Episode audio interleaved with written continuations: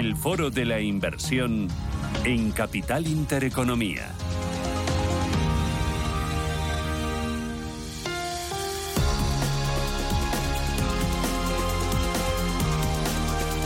Foro de la inversión, 10 y 33 minutos de la mañana, ahora menos en Canarias. Y es momento de hacer balance hoy con nuestro invitado del año y año nueve días, me estaba contando, que lleva al frente de las inversiones de Metagestión. Es Alberto Roldán, el director de inversiones de Metagestión. ¿Qué tal, Alberto? Bienvenido, muy buenos días. Eh, muchas gracias y buenos días. Un placer tenerte por aquí este, este viernes atípico, que lo estamos hablando también por esta semana tan rara de puente que hemos tenido aquí en, España. Bueno, un año, un poquito más de, tu llegada a la dirección de inversiones de, Metagestión. ¿Cómo ha sido ese año? ¿Qué es lo que has hecho? ¿Qué te ha dado tiempo a hacer? Los cambios en, en, general, ¿cómo, ¿cómo han ido? Pues un año doblemente difícil, primero por el tipo de mercado que nos ha tocado afrontar, que ha sido francamente complicado porque ha sido un compendio de muchas cosas y muchos elementos que hemos tenido que poner en práctica a la hora de construir una cartera porque empezamos desde cero, ¿no? Y esa es la segunda faceta que nos tocó afrontar. Veníamos eh, de una etapa un poco eh, dispersa, vamos a decir gris, y tuvimos que hacer un esfuerzo importante para reconstruir dos cosas. Primero, las carteras de, de la gestora y en segundo lugar, pues intentar devolver a Metagestión hacia ese punto eh, de valor propio que siempre ha tenido y representando esa parte de la industria independiente y del value que en España pues está muy bien asentado, pero que por momentos habíamos estado eh, fuera del mismo. ¿no? Yo creo que los objetivos los hemos alcanzado plenamente. Primero, porque las carteras las hemos puesto en orden de manera muy rápida, acelerada, pero bueno, sin demasiados eh, sobresaltos, teniendo en cuenta, insisto, este año tan complicado que hemos tenido. Y segundo, porque el balance a día de hoy yo creo que es muy bueno. En nuestro fondo internacional estamos eh, en positivo, subiendo entre un 2 y un 3% con el liquidativo del, del pasado martes y en el Fondo Nacional haciéndolo cerca del IBEX, teniendo en cuenta que mm, hemos tenido muy poquito peso en Portugal y cero exposición a bancos, ¿no? Mm para estar tan descorrelacionados con el índice, yo creo que lo hemos hecho muy bien y estamos muy bien posicionados de cara a lo que esperamos que vaya a ser un ejercicio 2023 en España mm. muy duro, muy complicado y muy difícil, ¿no? Mm. donde yo creo que si las cosas vienen como pensamos, lo vamos a hacer muy bien. Ahora te pregunto por cómo veis 2023. ¿En qué están esos dos fondos, el eh, Metavalor Internacional, como dices, en positivo en este año y ese Metavalor en que estáis invertidos, que es lo, que, es lo que tenéis? Eh, pero eh, en este año, cuando llegáis a la compañía, os planteáis, oye, ¿qué hay que hacer? ¿Hacia dónde vamos? ¿Cuál es el valor eh, diferencial, el valor añadido que desde la gestión le queréis dar a los eh, inversores españoles, a vuestros clientes? Pues estar muy alineados con lo que es la industria independiente, que tiene o tenemos todos eh, elementos muy comunes. Al final, ¿en qué trabajamos? Pues sobre la tesis de que no podemos hacer lo que hace la mayoría. ¿Y qué es la mayoría? Pues toda la industria bancarizada, que representa pues el 75% de los activos gestionados. Esa es la realidad, ¿no? Entonces, tenemos que hacer un doble trabajo de análisis, de encontrar buenas compañías, buenas ideas. Tenemos la capacidad y la ventaja de que podemos comprar aquello que estos sectores no quieren comprar o no pueden comprar, como por ejemplo sectores relacionados con la energía o aquellas compañías que el, ESG las afea o las excluye de manera incomprensible lo cual bueno, pues nos deja oportunidades interesantes. En definitiva, a nuestros partícipes y a los futuros partícipes les decimos que no hacemos nada mágico, no hacemos nada mm, diferente, no tenemos compañías exóticas, intentamos no tener un discurso demasiado original. ¿Por qué digo esto? Porque sí es verdad que muchas veces eh, a la parte independiente de la gestión se nos acusa de que para poder atraer a, inversores tenemos que ser originales en cuanto a las compañías, buscar nombres muy raros, muy exóticos, negocios muy raros, compañías pequeñitas. He encontrado una empresa en Canadá eh, o una, una, microempresa que invierte en California.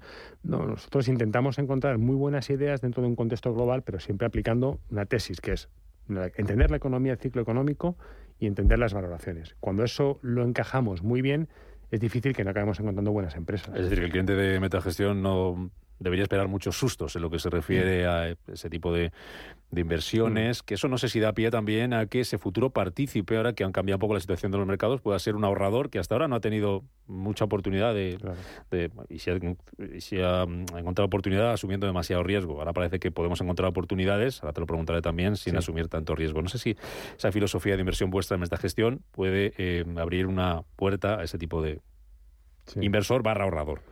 Por supuesto, en nuestros fondos tienen cabida todos los tipos de partícipes, tanto los conservadores como los agresivos, como los innovadores, como los tradicionales, todos, absolutamente todos. eh, el hecho diferencial lo marca siempre la rentabilidad de los fondos. nosotros lo que intentamos decirle al partícipe es que en un año extremadamente complicado en el que los índices en promedio ahora mismo están en torno a un 10% de pérdida eh, agregada, nosotros lo hemos hecho muy bien. Nuestro índice de referencia lo hemos batido con datos de hoy, de hoy 9 de diciembre, estamos 12 eh, puntos porcentuales por encima.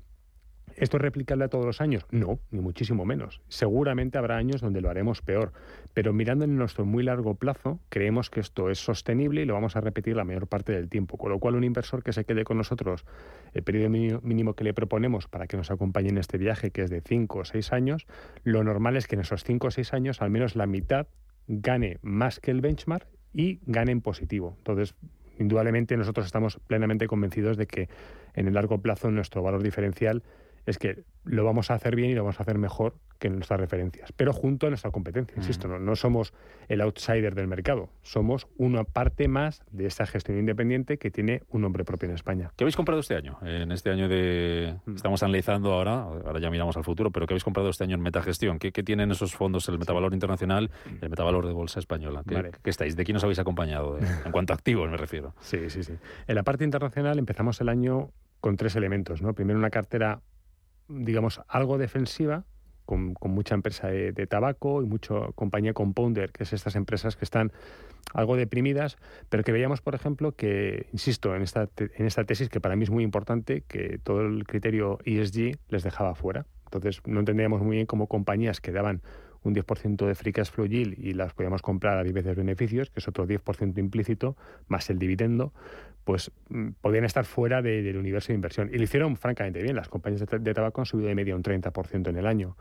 Eh, empezamos muy cargados también de compañías fertilizantes porque tenemos una tesis propia muy interesante en la parte de alimentación. Entonces, empresas como eh, Nutriem, Mosaic, eh, CF Industries, eh, OCI en Europa, lo han hecho muy bien y ahí, tuvimos tres nombres que doblaron de precio. Entonces, eso también nos ha aportado mucho en el performance. Y luego la parte de energía, que es donde creemos que tenemos un expertise propio diferencial. ¿no? Tenemos mucho conocimiento en materias primas, en mineras y en energía. Eh, empezamos el año con un peso muy, muy significativo del 60%. El viento vino de, cola, es cierto, por todo lo que se generó y ya es consabido por la crisis energética y el tema de Ucrania, pero nos ha venido muy bien. Y, aquí hemos vuelto a tener dos o tres compañías en las que hicimos más de un 100% de subida. Entonces, eh, lo, que, lo que hemos hecho desde ahí es no volvernos locos, no creer que esto era replicable en cada semestre, bajar peso en estas posiciones, algunas las vendimos por completo y hemos recompuesto la cartera y ahora tenemos algo más de peso en Europa. ¿Y en 2023 qué? ¿Cómo, cómo os imagináis a los mercados, Alberto, desde Metagestión? Pues si tuviera que cogerme el, el, mensaje que estoy leyendo de todos los bancos de inversión, de los que leo los outlooks y las expectativas para el año 2023, tendríamos un escenario convencional, tradicional y típico, y no nos casamos con esos mensajes, no nos gustan. Somos muy escépticos con la situación económica, especialmente con algunos países como por ejemplo España, eh, luego si quieres ampliamos ahí, pero en general veo, creo que eh, el mercado se está equivocando y está adoptando un mensaje bastante erróneo, porque eh, leo picos de inflación, nadie es capaz, ni nunca ha sido capaz de determinar un pico de inflación en la historia, jamás se ha producido. Entonces, aquellos que venden que hemos alcanzado pico de inflación están vendiendo humo no nos casamos con esa historia. Nos da igual dónde estén los tipos de interés. Nosotros analizamos el ciclo de capital, no el ciclo económico en cuanto a si 5% de la tasa terminal de la FED es el valor correcto, el 5,25, el 5,30, el 5,31, nos da igual. La FED está subiendo tipos, va a seguir subiendo tipos, las cuantías nos dan igual, lo que miramos es el ciclo y lo que arrastra el subir tipos de interés. Eso es lo que nosotros nos posiciona en el fondo. Creemos que el crecimiento es endémico, no porque el año que viene venga con riesgo de recesión, sino porque para la próxima década los crecimientos eh, reales que podemos esperar, en el mejor de los casos, van a ser del 1 o 2%, que son muy débiles. Entonces, eso es lo que a nosotros nos hace posicionarnos. 2023 lo vemos con escepticismo, con mucho cuidado, mucha cautela, somos negativos por el abuso de las políticas monetarias, el abuso de las políticas fiscales, va a ser un año muy importante de elecciones y eh, eso nos hace tener carteras agnósticas en cuanto al sentimiento común y más habitual que escuchamos, insisto, de bancos de inversión. ¿Qué pasa con España? España es un desastre absoluto, Rubén. Eh, mira, eh, estoy muy preocupado porque yo que no leo mucha prensa económica, leo que una de las fuentes de conflicto más importantes para el año que viene es la negociación salarial. Los sindicatos han aguantado y han dicho, no, hasta aquí hemos llegado y van a plantear un año de movilizaciones abrasivas. ¿Qué significa esto? Eh, con una inflación del 10% en España, eh, los sindicatos no van a dejar pasar la oportunidad de pedir subidas salariales importantes. Pero es que además tenemos un gobierno altamente intervencionista, muy regulador, que habla siempre de topar, topar, topar precios, intervenir los sectores, elevar impuestos a las empresas, a patrimonios, a, la clase media. Esto va a generar un problema eh, francamente complicado. Las burbujas no son solamente económicas, .com, eh, valoraciones, esto es una burbuja. Es una burbuja porque la economía española, tal y como está planteada, es insostenible, no tiene vida propia más de dos o tres años. La única vida que tiene es alargar el, déficit por cuenta corriente, seguir inyectando deuda en el mercado y pidiendo que haya un poquito de inflación, pero no demasiado, para generar algo de crecimiento nominal. ¿Para qué? Para que el abultado ratio de deuda PIB no se nos vaya al 120 y se mantenga en el 111, que sigue siendo una barbaridad. Creo que España está en una tesis malísima y además en un año de elecciones municipales, autonómicas y generales tenemos la triple bruja o, triples selecciones brujas para el año que viene, vamos a tener un gasto desmedido. Ya lo estamos viendo. El tema del hidrógeno, que es un invento patético que, lo hemos visto en las últimas, en las últimas fechas, bueno, es solamente otra eh, otro granito de arena más en la montaña de desastres que es la economía española. Mm. En cuanto a inversiones, eh, no te podemos encontrar, Alberto, oportunidad el año que viene, con toda la provincia del mundo y a ver qué, qué, puede pasar. Pero ¿por qué estáis apostando? ¿Por qué vais a apostar en metagestión? Bueno, seguimos con la misma tesis. No, no queremos que vaya a cambiar porque, eh, Rubén, nuestra visión es estructural a largo plazo. Nosotros pensamos que los activos reales, bien entendidos, eh, son una base sólida de inversión para los próximos años. ¿Por qué? Porque son compañías que podemos comprar todavía con valoraciones muy bajas. Eh, los ciclos de precios van a ser altos porque no es un tema de demanda. Por ejemplo, el crudo. Eh, donde tenemos un peso no muy elevado. Un 10-15% de la cartera está invertido en, energía, en gas y en, petróleo. Em, ¿Por qué? Porque analizamos la oferta. El problema no está en la demanda. La demanda el año que viene va a crecer un 1, un 2%. Si hay una recesión más fuerte, a lo mejor no crece. El tema es que el, precio del crudo está teledirigido por la oferta. Si entiendes bien la oferta, las dinámicas de la oferta y cómo las compañías tienen una base de costes baja para modular los precios de mercado, nosotros entendemos que compañías que nos hacen entre un 10 y un 20% de caja libre, y además sin deuda, porque nuestras petroleras no tienen deuda, pues lo van a hacer bien. En el muy corto plazo, pues correlacionarán de manera errónea con el precio del crudo. El precio del crudo se nos ha ido a cerca de 70, la gente se asusta, empieza a vender las petroleras y empiezan a activarse todos los mecanismos de mercado que arrastran a las compañías. Eh, ¿Dónde estamos también posicionados?